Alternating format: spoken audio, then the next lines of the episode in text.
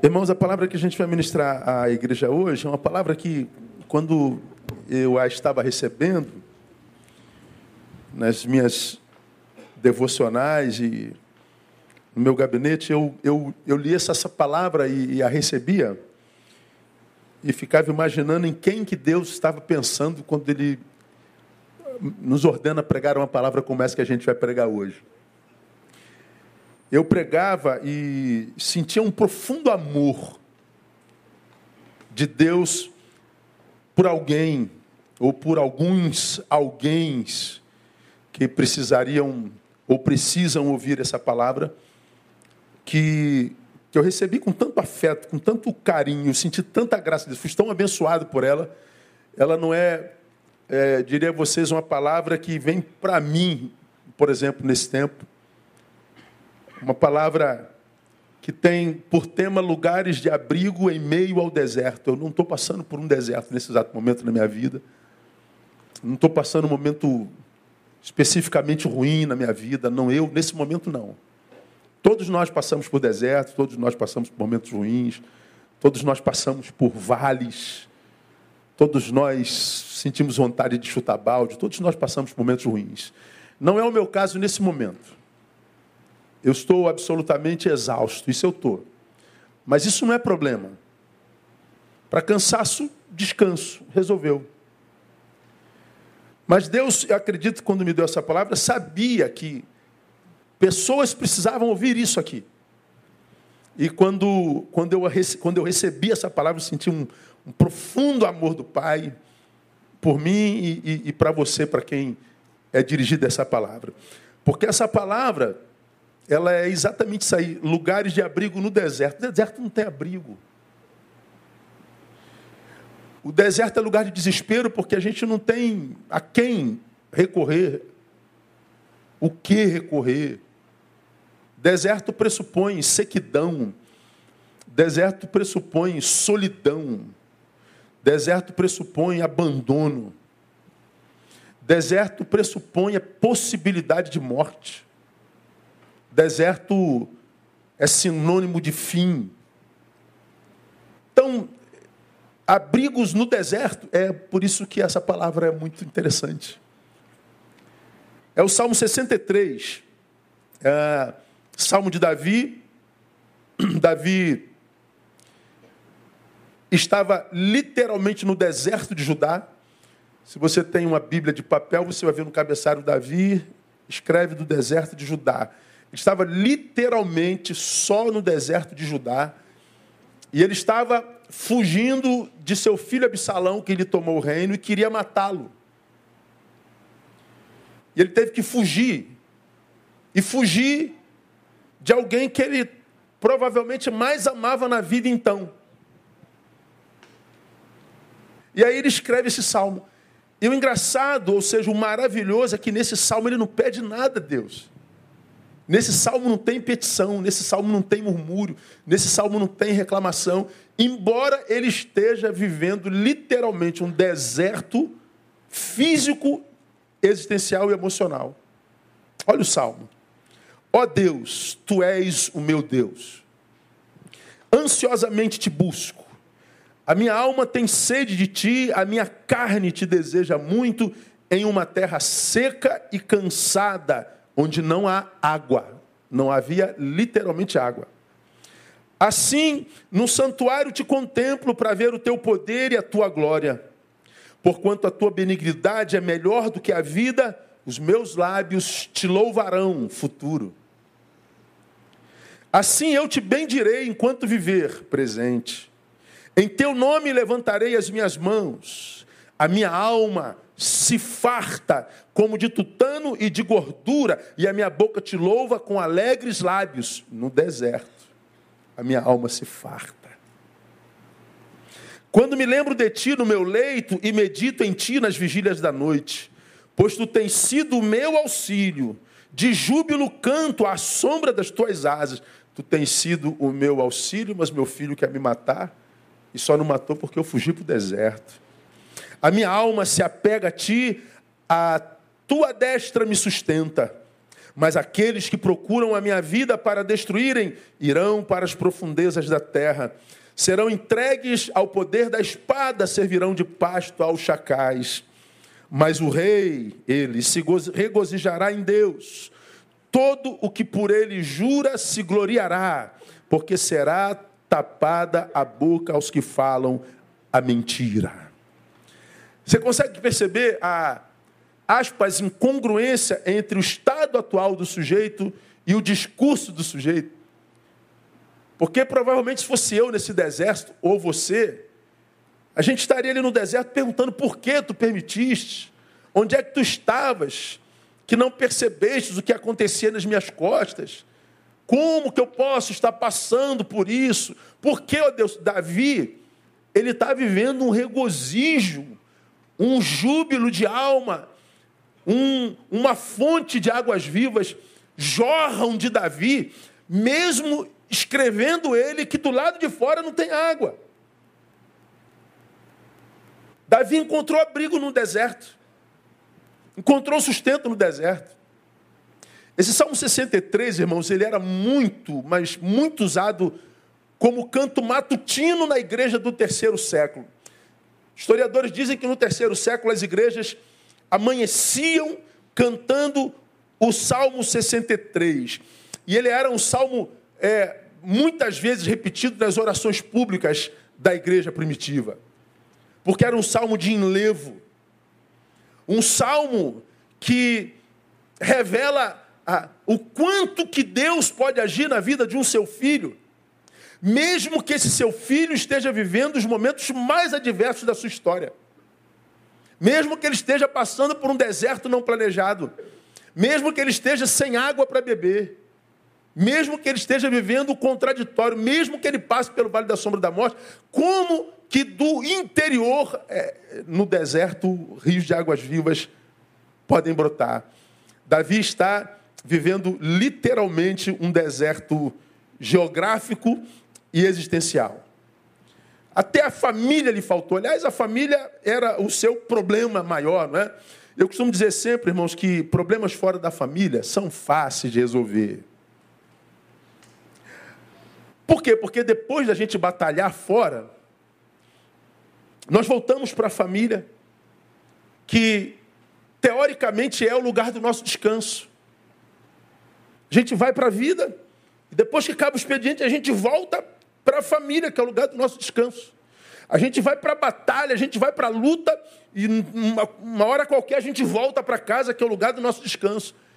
Então, quando a luta é do lado de fora, a gente luta por muito tempo porque a gente volta para o lugar de descanso. Agora, e se a luta é no lugar de descanso? E se a batalha é na família? A gente vai para a guerra do dia a dia e quando volta para casa continua na guerra, continua na batalha. Ninguém consegue viver guerra em família e ter longevidade de saúde mental, emocional.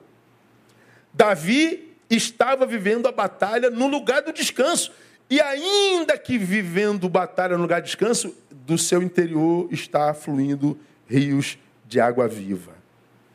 Davi no deserto precisou naquele instante desértico, desértico, achar um lugar que servisse de descanso, achar um lugar que lhe servisse de abrigo. E me parece que, pelo conteúdo da sua fala, ele achou abrigo ou abrigos no deserto que foram absolutamente funcionais. E nesse salmo, se a gente ler direitinho, a gente vê quais foram os abrigos nos quais Davi se refugiou no deserto. Eu compartilho com vocês os que eu achei. O primeiro abrigo está no versículo 2. Assim, no santuário te contemplo, para ver o teu poder e a tua glória. Pensa, irmão, comigo. No santuário te contemplo. Onde é que você está, Davi? Eu estou no deserto. Mas no deserto não tem santuário, Davi. No deserto não tem igreja. No deserto não tem templos. O que era no deserto é solidão, abandono. De que santuário Davi falava se ele está no meio do deserto, literalmente? Bom, é muito fácil de entender. Davi fala do santuário que havia no seu próprio coração. Irmãos, como isso aqui me, me abençoou e me fez pensar como que a gente deve cuidar daquilo que tenta entrar no nosso coração e fazer morada. Você lembra a palavra do sábio, do Salomão, que diz: sobre tudo que se deve guardar, guarda o quê? Conclua para mim. O teu coração, porque deles procedem as fontes do quê? Da vida. Guarda o teu coração. Por que, eu tenho que guardar? Sobretudo meu coração, porque tua vida, Neil, encontra fonte nele. O que entra no teu coração é daquilo que você vai se alimentar. O coração é a fonte da vida. Davi, quando diz eu te busco no teu santuário, ele está dizendo: olha, no meu coração há um santuário erigido a ti. No meu coração há um trono onde tu sentas e reina. No meu coração, Deus, há um lugar litúrgico a liturgia divinal e celestial. E olha que Davi tinha toda a razão para estar cheio de ódio. Davi tinha toda a razão para estar frustrado com o fracasso da sua família, com a ingratidão do seu filho, com a trairagem de seus parceiros que seguiram Absalão. Davi tinha toda a razão para guardar no seu coração mágoa, tristeza, rancor, ódio. Mas o que, que havia no coração de Davi? Um santuário, um louvor ao Senhor. E como que ele se alimentou desse santuário que havia no seu coração? A distância impedia Davi de estar em Jerusalém. Estava em Judá. Então, ele se reergueu porque havia um santuário edificado no seu próprio coração. Foi nesse santuário que ele encontrou a graça e a benignidade do Senhor, que ele diz nesse texto, é melhor do que a vida. Ele se alimenta do que há no seu coração. Tem a ver, irmão, com que permitimos nos habitar, tem a ver com aquilo que nós permitimos faça de nós casa. Aí a pergunta para cada um de nós nessa noite, primeira é: se você fizesse uma análise do que habita teu coração hoje, se você visse seu coração como um santuário, é santuário do quê?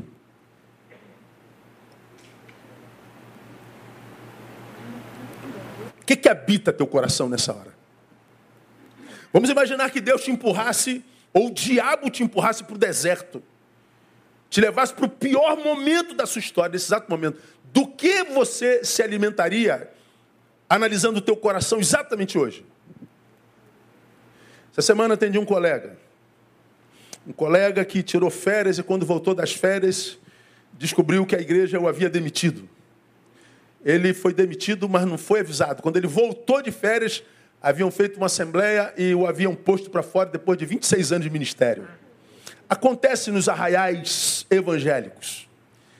Ele ficou mas tão frustrado, mas tão frustrado, tão frustrado. Vou colocar a igreja na justiça. Vou, vou não sei o quê, vou não sei o quê, vou não sei o quê, vou não sei o quê. Ele está virado, ele está virado. Lembrou de mim, me passou um zap, daí, por favor, deixa eu, deixa eu falar contigo um, um, um minuto, eu preciso botar para fora. Ele falou mais de uma hora. Ódio, frustração, decepção, angústia, raiva, vontade de vingança e, e tomado pela ingratidão, pela falsidade. E ele estava, mas ele estava, irmãos, ele estava muito irado. Depois que ele falou mais de uma hora, eu perguntei, brother, depois que você botou tudo para fora, o que você pretende levar no teu coração daqui para frente? Porque você já aprendeu, porque você é mestre, que não é o que entra que contamina o homem, é o que sai. Porque a boca fala do que o coração está cheio. E quando você fala do que encheu o teu coração, você, ao invés de atingir o outro, se contamina. Tudo que a gente expressa bate no espelho e volta. É o que a Bíblia diz quando diz tudo que o homem semear, isso também ceifará. Se você joga na vida, volta. Se você joga ódio, ódio volta. Se você joga mágoa, mágoa volta. Se você joga rancor, rancor volta. O que, que você vai escolher carregar no teu coração? Davi conseguiu no deserto produzir vida abundante por causa daquilo que ele escolheu carregar no seu coração. Agora, se o Senhor perguntasse para você hoje, o teu coração hoje é templo do quê? De ódio? Teu coração hoje, se você fosse destacar o sentimento primário, primeiro, qual seria? Preconceito? Indiferença? Inveja? Prepotência? Ou, quiçá, teu coração é um coração vazio. Não há nada mais lá. Pois é. A gente não sabe o que, que nos espera no futuro. Se o cume do, cume do monte ou o vale da sombra da morte. Hoje de manhã chegou uma, uma jovem querida, que não está na nossa igreja há muitos anos, e pegou o diagnóstico de uma biópsia, e a biópsia acusou um câncer agressivo. E o pastor que atendeu já tinha ido embora, falou, pastor, ela estava muito, muito desesperada, ela estava muito abalada, ela estava muito angustiada, ela estava muito abatida. Ela estava às raízes do desespero. Porque a vida muda de um dia para o outro por causa de um diagnóstico. O deserto chega mesmo que nós estejamos no auge da vitória. Ninguém está livre disso. E do que, que a gente se alimenta? A gente se alimenta do que habita o nosso coração. Por isso que a palavra ela é enfática sobre tudo que se deve guardar, guarda o seu coração. Como eu disse, irmãos, Davi, ele tinha razão para estar tá frustrado. Ele tinha razão para estar tá decepcionado. Ele tinha razão para estar tá angustiado. Mas o que, que Davi fez? Ele abriu mão da razão e resolveu manutenir o santuário de adoração no seu peito. E é no santuário que havia no seu peito que ele se alimentou no deserto. Então deixa o Espírito Santo de Deus ministrar no teu coração nessa noite. Deus sabia que você vinha aqui hoje. Deus sabia que você nos ouviria pela internet hoje.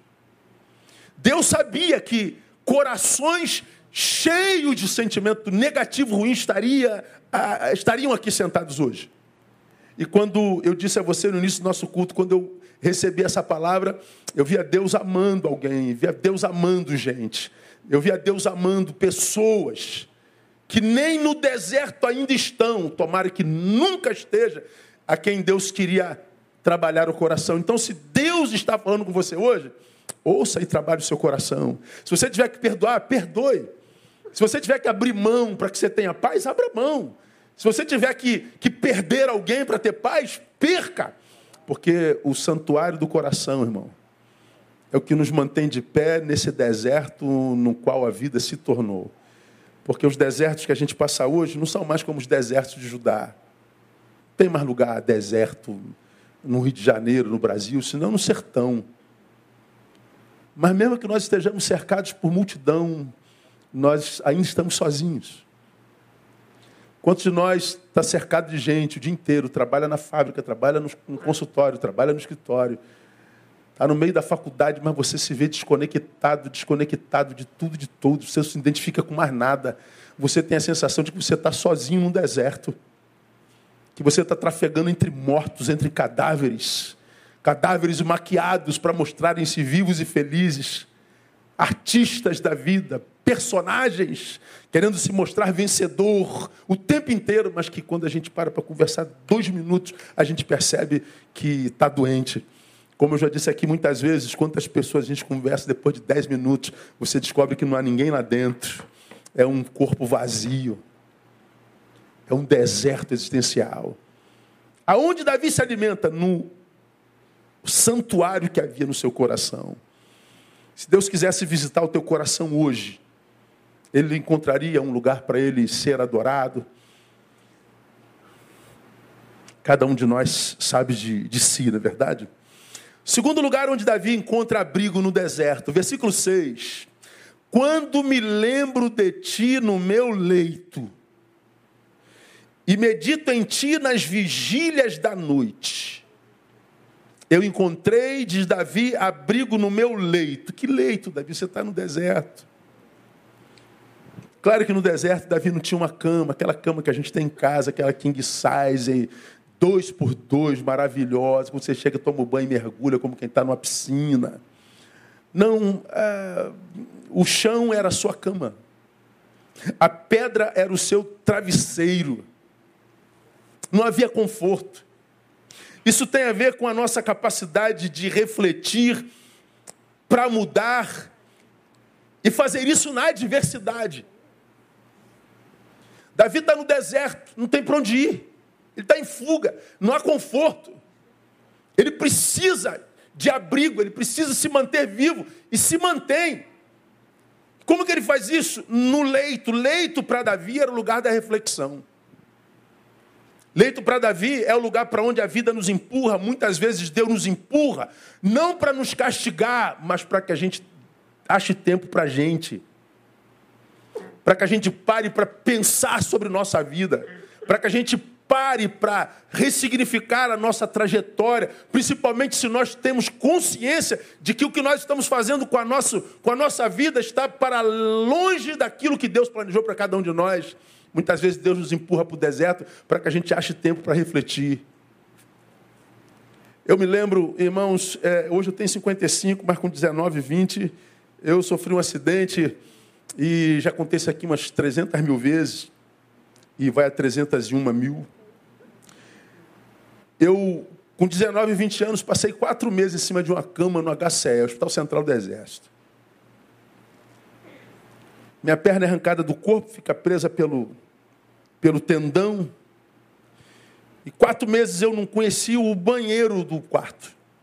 Porque hoje não, hoje você quebra a perna, fratura exposta, bota uma antena na, na tua perna e manda você para casa. De vez em quando você vai lá ajustar aquela, aquela, aquela antena lá, que eu não sei o nome daquilo. Mas antigamente não, antigamente você tinha que ficar na cama com, com um peso na perna, numa roldana, e encostava o osso, e ali tu ficava até que o osso calcificasse. Quatro meses, com 20 anos, em cima de uma cama. Paraquedista do exército, corpo de atleta, com potencial físico maravilhoso, com, com, com, com, no auge da vida, você paralisado quatro meses dentro de uma sala com uma cama sem conhecer o banheiro. Quatro meses num quarto de hospital são quatro anos. Eu me lembro de uma, de uma experiência tão, tão inesquecível para mim naquela época, embora faça tanto tempo, não consigo me esquecer dela. Eu me lembro que um, um, um, garoto que se acidentou, também paraquedista, ele fraturou a coluna num salto e ele então ficou assim, ó, curvado, corcunda, né? chamava de corcunda de Notre Dame. E ele andava nessa posição mesmo, 90 graus. Então ele andava para conversar com os outros, ele andava assim. E quando ele não aguentava, ele andava de cadeira de roda. E eu me lembro como a primeira vez que eu vi, ele já estava internado há tanto tempo, ele passava com a cadeira de roda para lá, Passava a cadeira de roda para cá, daqui a pouco passava a cadeira de roda para lá, e eu deitado numa cama, eu lembro de um desejo.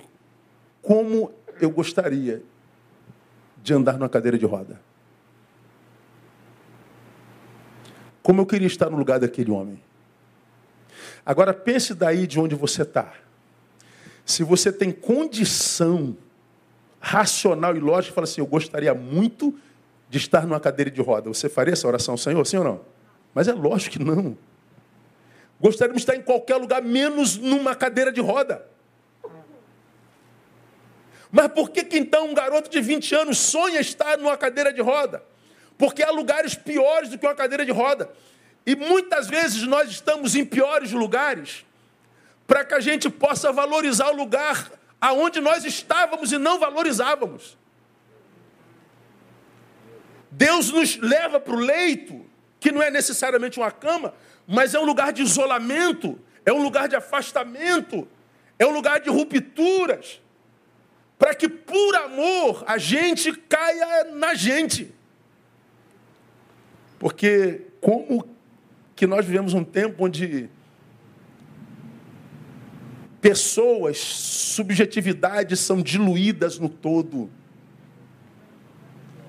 Como que o inconsciente coletivo tem exercido poder sobre sujeitos, sobre subjetividades, gente que não amadurece para viver o que Jung chamou de individuação, estar no meio sem ser influenciado efetivamente, ter capacidade de transcender a inconsciência, o todo.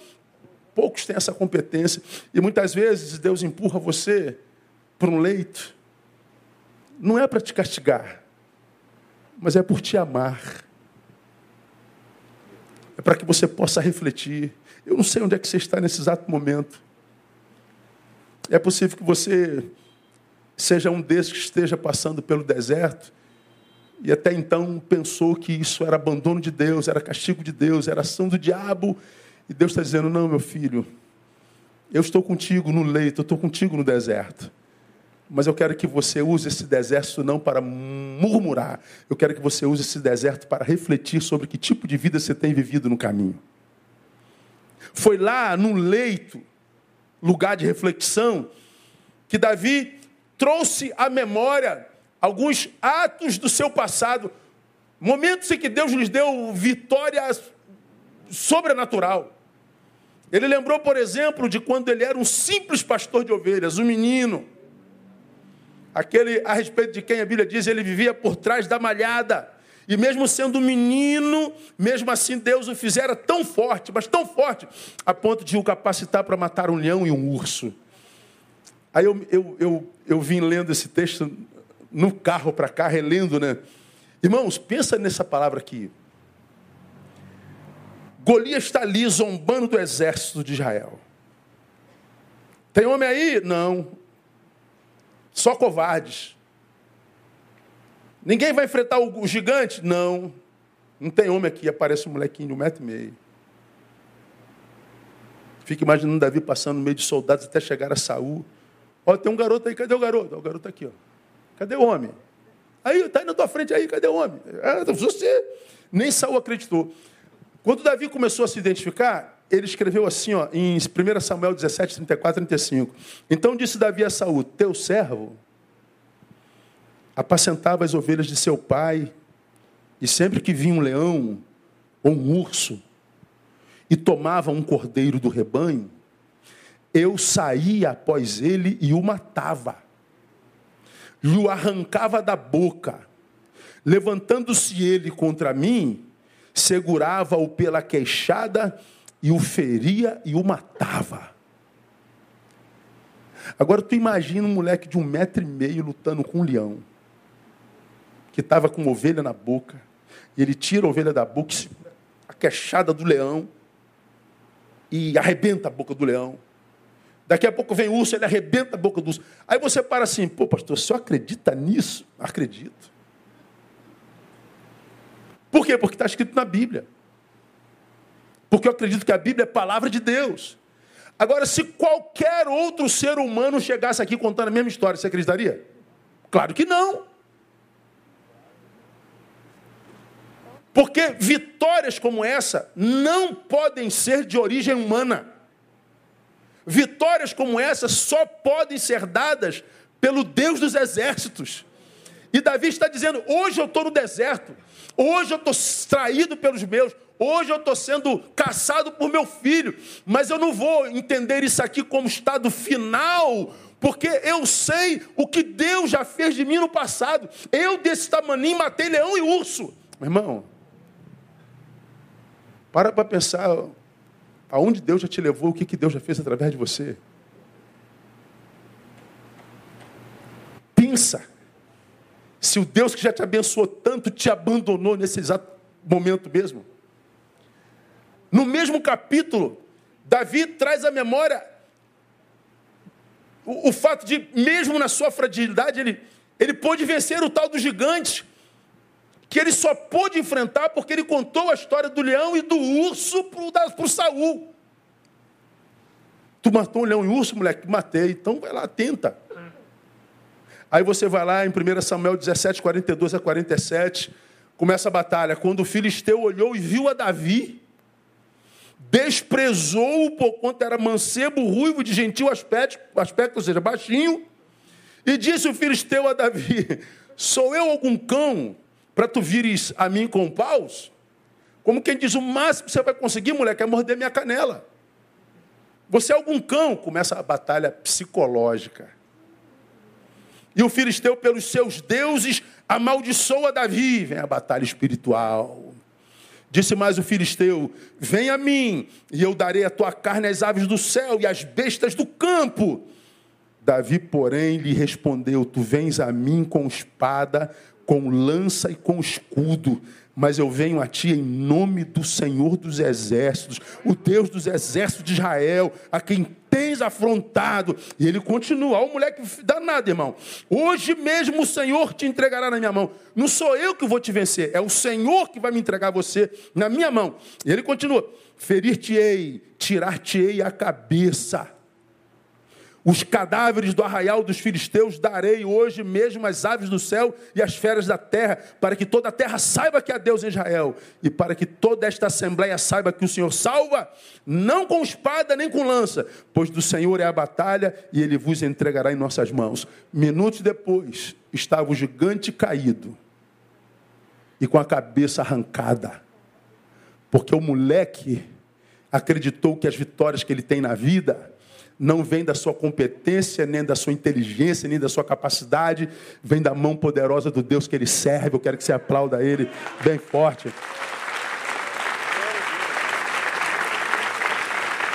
No momento, Davi está no deserto, mas ele está se alimentando, porque no leito da mão de Deus manifesta no passado. Davi, no leito, pôde se lembrar, irmãos, e de forma muito clara, da bondade, do poder, da provisão de Deus, sempre ao seu alcance, mesmo depois do seu absurdo pecado. Porque o homem, segundo o coração de Deus, foi o mesmo homem que cometeu para mim um dos piores pecados registrados na Bíblia Sagrada. Não foi ter dormido com Batseba, foi ter matado o seu marido para isso, que era um dos seus melhores amigos e de seus fiéis soldados. E Davi, esse Davi que matou urso, que matou leão, que matou gigante, foi o mesmo Davi que errou tão feio, mas tão feio, que imaginou que ele iria, ele iria ser trucidado. Não, ele foi alvo do amor de Deus. De modo que, irmãos, a, quando eu leio esse texto e a história de Davi, eu entendo que seu leito se transformou no lugar do seu abrigo, ou seja, sua solidão se tornou a sua melhor companhia porque foi na solidão que ele trouxe à memória aquilo que podia lhe dar esperança. Porque a melhor maneira de vermos a graça de Deus na nossa vida é olhando para trás. Então você que está num momento vivendo um momento ruim, olha para trás. Você vai ver se a tua história não está encharcada da presença do amor de Deus. Amém, amados? Então se alimente no teu leito. Não murmura, não. Mas, diz o texto no versículo 7, pois tu tens sido o meu auxílio, de júbilo canto à sombra das tuas asas. Terceiro lugar de abrigo, as asas de Deus. Essa linguagem antropomórfica, né? É dar forma terrena a Deus. Falar em asas me lembra duas figuras. Primeiro a águia e a outra a galinha. Quando você, história, quando você estuda a história da águia, Leia a história da águia para você ver como é, que é, como é que ela é gerada, aonde ela habita, como ela cuida dos seus filhinhos e tudo mais. Mas eu destaco só uma coisa: como a águia treina o seu filhote para voar. Primeiro, que a águia é o topo da cadeia alimentar.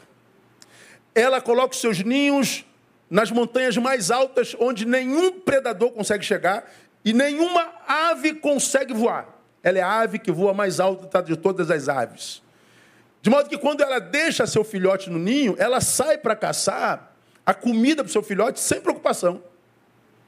Porque ela vive nos lugares altos. E quando chega a hora do filhote voar, o que, que ela faz? Ela bota os seus filhotes com o bico nas suas asas, voa pelo precipício e joga o, o filhote lá embaixo. Como quem diz, aprende a voar aí, moleque. Dá teu jeito. E você vê, o passarinho começa a se, se debater, porque o pânico deve pegar, ele não conhecia aquela geografia, estava dentro de um ninho até então, ele não sabe o que é voar, ele não sabe usar asa, mas vai aprender a voar voando. E ela joga o filhote lá embaixo. Se ela percebe que o filhote não conseguiu voar, ela vai lá e pega o filhote aqui, ó. Deuteronômio 32, 11 e 12. Como a águia desperta o seu ninho, adeja sobre seus filhotes, e estendendo as suas asas, toma-os e os leva sobre as suas asas, e leva para quê? Para aprender a voar. Assim o Senhor o guiou, e não havia com ele Deus estranho. O texto fala que Deus guiou o seu servo, Josué, como uma águia leva seus filhos. Como que se disse, você vai aprender fazendo. Você vai criar caminho onde não há caminho. Você não vai aproveitar a construção alheia, você vai ser o, o desbravador. É, Deus nos pega e joga para o alto. E é claro que aquelas águiazinhas, quando são entornadas no ar pela mãe, o que elas sentem primeiro é abandono. O que elas sentem primeiro é a sensação de traição. Meu Deus, parece que mamãe está me matando. Não, mamãe está te ensinando a voar. Mamãe me abandonou. Não, mamãe está te capacitando para que você seja melhor e mais forte. E Deuteronômio diz que Deus faz exatamente assim conosco. Essa sensação de abandono não cabe por causa daquele que é pai. Essa sensação de, de maldade e abandono não cabe porque é Deus, é de Deus que a gente está falando. Deus está te preparando para alguma coisa maior, irmão. Deus está te fazendo criar músculos para algo pesado e grande que Ele vai te dar. Deus te lançou no ar para te ensinar a voar, porque Ele vai te levar longe. Então, não chama de abandono essa forma estranha de Deus te amar. Porque isso que você chama de abandono, a Bíblia chama de preparo. Deus está te preparando para algo maior. E se você crê, aplauda Ele mais uma vez. Essa palavra me abençoou demais. Me abençoou demais. É águia. Mas me lembro da galinha também. Asas me lembro da galinha. Galinha ou águia? O que você prefere? O que você prefere? Fala aí, Jair. Galinha ou águia? Águia. Vamos voar, né, irmão? Mas não vamos desprezar a galinha, não, tá, gente? Como é que a galinha faz? Eu me lembro de uma cena muito interessante. Não foi vivida comigo, foi uma, uma cena filmada que eu vi. Uma galinhazinha estava atravessando uma pista. Uma pista não, um terreno. Atrás dela os seus pintinhos. Ela vinha os pintinhos, um montão de pintinho. Era um, era um campo de, de, de, semeadura e colheita. E vinha uma colheitadeira daquela gigante, um tratorzão grande, e a galinhazinha estava atravessando. E parecia que a colheitadeira é, ia passar em cima da galinha, do, dos seus pintinhos, e não ia dar tempo, mas o, o cara estava vendo. Mas o interessante é que quando a colheitadeira chegou pertinho, ele parou, né?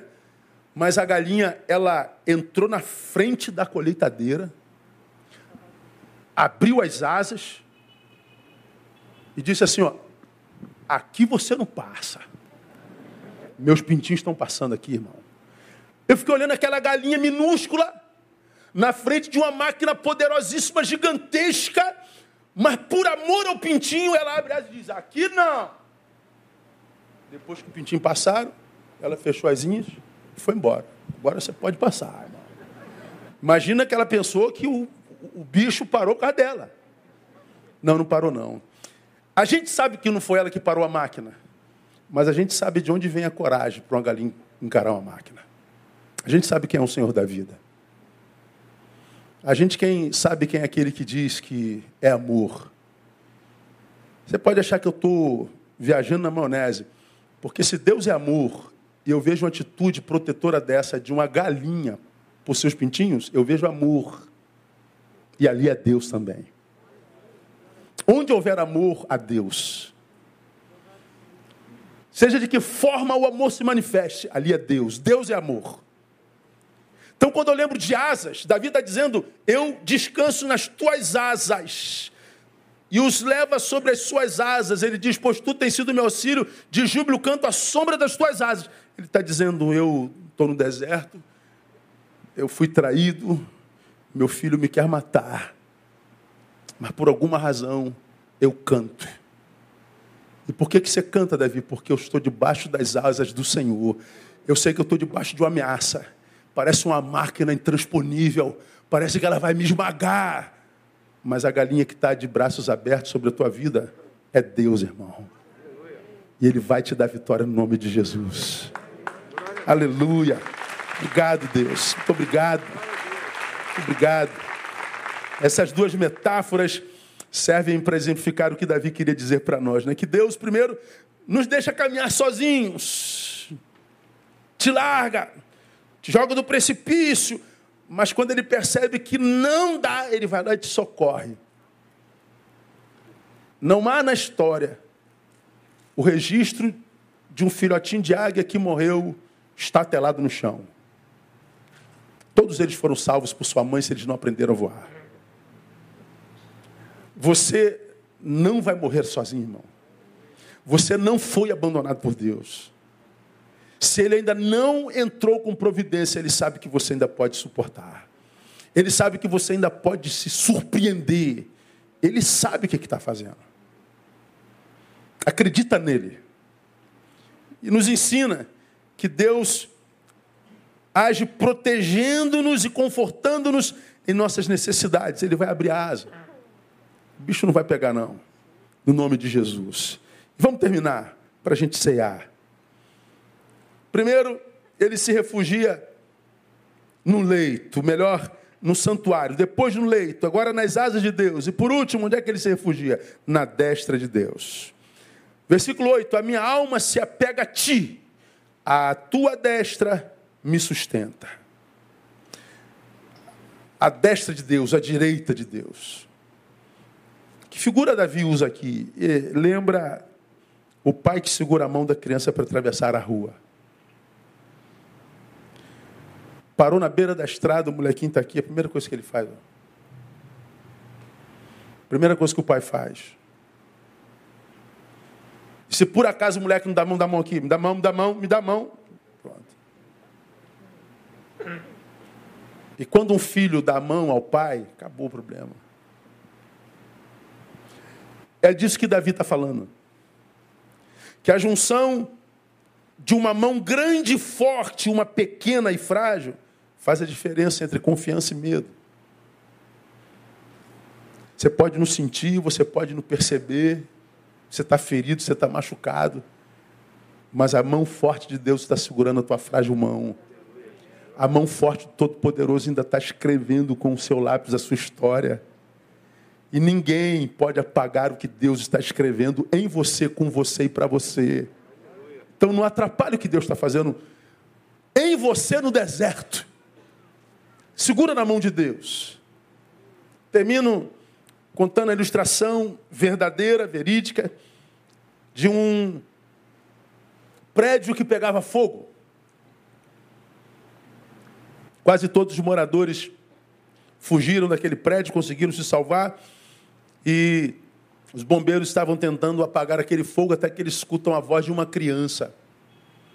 Há uma criança no prédio, uma criança no prédio, três andares. Há uma criança no prédio, mas o fogo já tinha pego o primeiro andar, o segundo andar, o terceiro andar, e não se sabe como é que aquela criança ainda estava lá. Muita fumaça, fumaça negra, muito burbúrio, vucu-vucu. E a criança aparece na janela, e naquela época ainda não tinha essa, essa escada, Magiros, o nome dela é Magiros, né? Essa escada gigante que é até lá em cima. E os bombeiros começaram a gritar: pula, pula, pula, pula, pula. E a criança não pulava, não pulava, e o fogo chegando, pula, pula, pula. Fumaça pega tudo, pula, pula, a criança chorava e a criança não pulava. De repente aparece o homem e diz assim: pula. Só falou uma vez e a criança se jogou sem ver onde estava pulando. Apararam a criança com aquela uma, uma, uma cama elástica, acho que é aquilo. Por que, que ela ouviu tua voz? É meu filho. A criança pulou porque ouviu a voz do pai. Você tem um pai, meu irmão. Você não é filho de chocadeira. Você não é produto do acaso. Ah, moleque, você só nasceu porque. Eh, eu já falei isso aqui, a camisinha furou. Eh, não, não foi porque a camisinha furou, não. Porque se Deus não quisesse que você nascesse, a camisinha não furava. Então, se seus pais não te quiseram, Deus te quis. Ah, você só nasceu porque eh, vacilamos, furamos a tabela. Não. Você nasceu porque Deus queria que você nascesse. E quando você nasceu porque é filho, ele já tinha um plano para a tua vida. Ele não cria filhos e, como creem os teístas, abandona, larga. Não, ele tem projeto para você. Mas alguns projetos de Deus são tão tremendos que ele precisa nos preparar primeiro para que quando ele chegar, a gente saiba valorizar. Porque dar coisas grandes a pessoas pequenas estraga pessoas pequenas e faz perder as coisas grandes. Deus só dá coisas grandes a gente grande. Então, se essa dor está te fazendo crer que é abandono, se essa dor está te fazendo crer que é castigo, se essa dor está te fazendo crer equivocadamente que é maldade, acredita no que Deus está falando hoje com você. Não, filho, é graça. E você vai ver que no lugar dessa sua dor, dessa sua vergonha, Ele vai te dar dupla honra no nome de Jesus. Isso que hoje te faz chorar é a mesma coisa que daqui a algum tempo vai te fazer glorificar o Senhor porque Ele está te preparando para algo maior. Lugares de abrigo meio ao deserto. Não sei por onde correr, pastor. Corre para o teu coração, trabalha teu coração. Não sei por onde correr, pastor. Reflexão. Porque se o agora está ruim, a gente se alimenta das nossas memórias. E a melhor maneira de ver a graça de Deus na nossa vida é olhando para trás. A destra de Deus, segura na sua mão. E você vai ver que toda dor, como diz o poeta, meu brother Marquinhos Almeida, é por enquanto. Vai passar. E já está passando o nome de Jesus. Aplauda ele forte. Que ele te abençoe.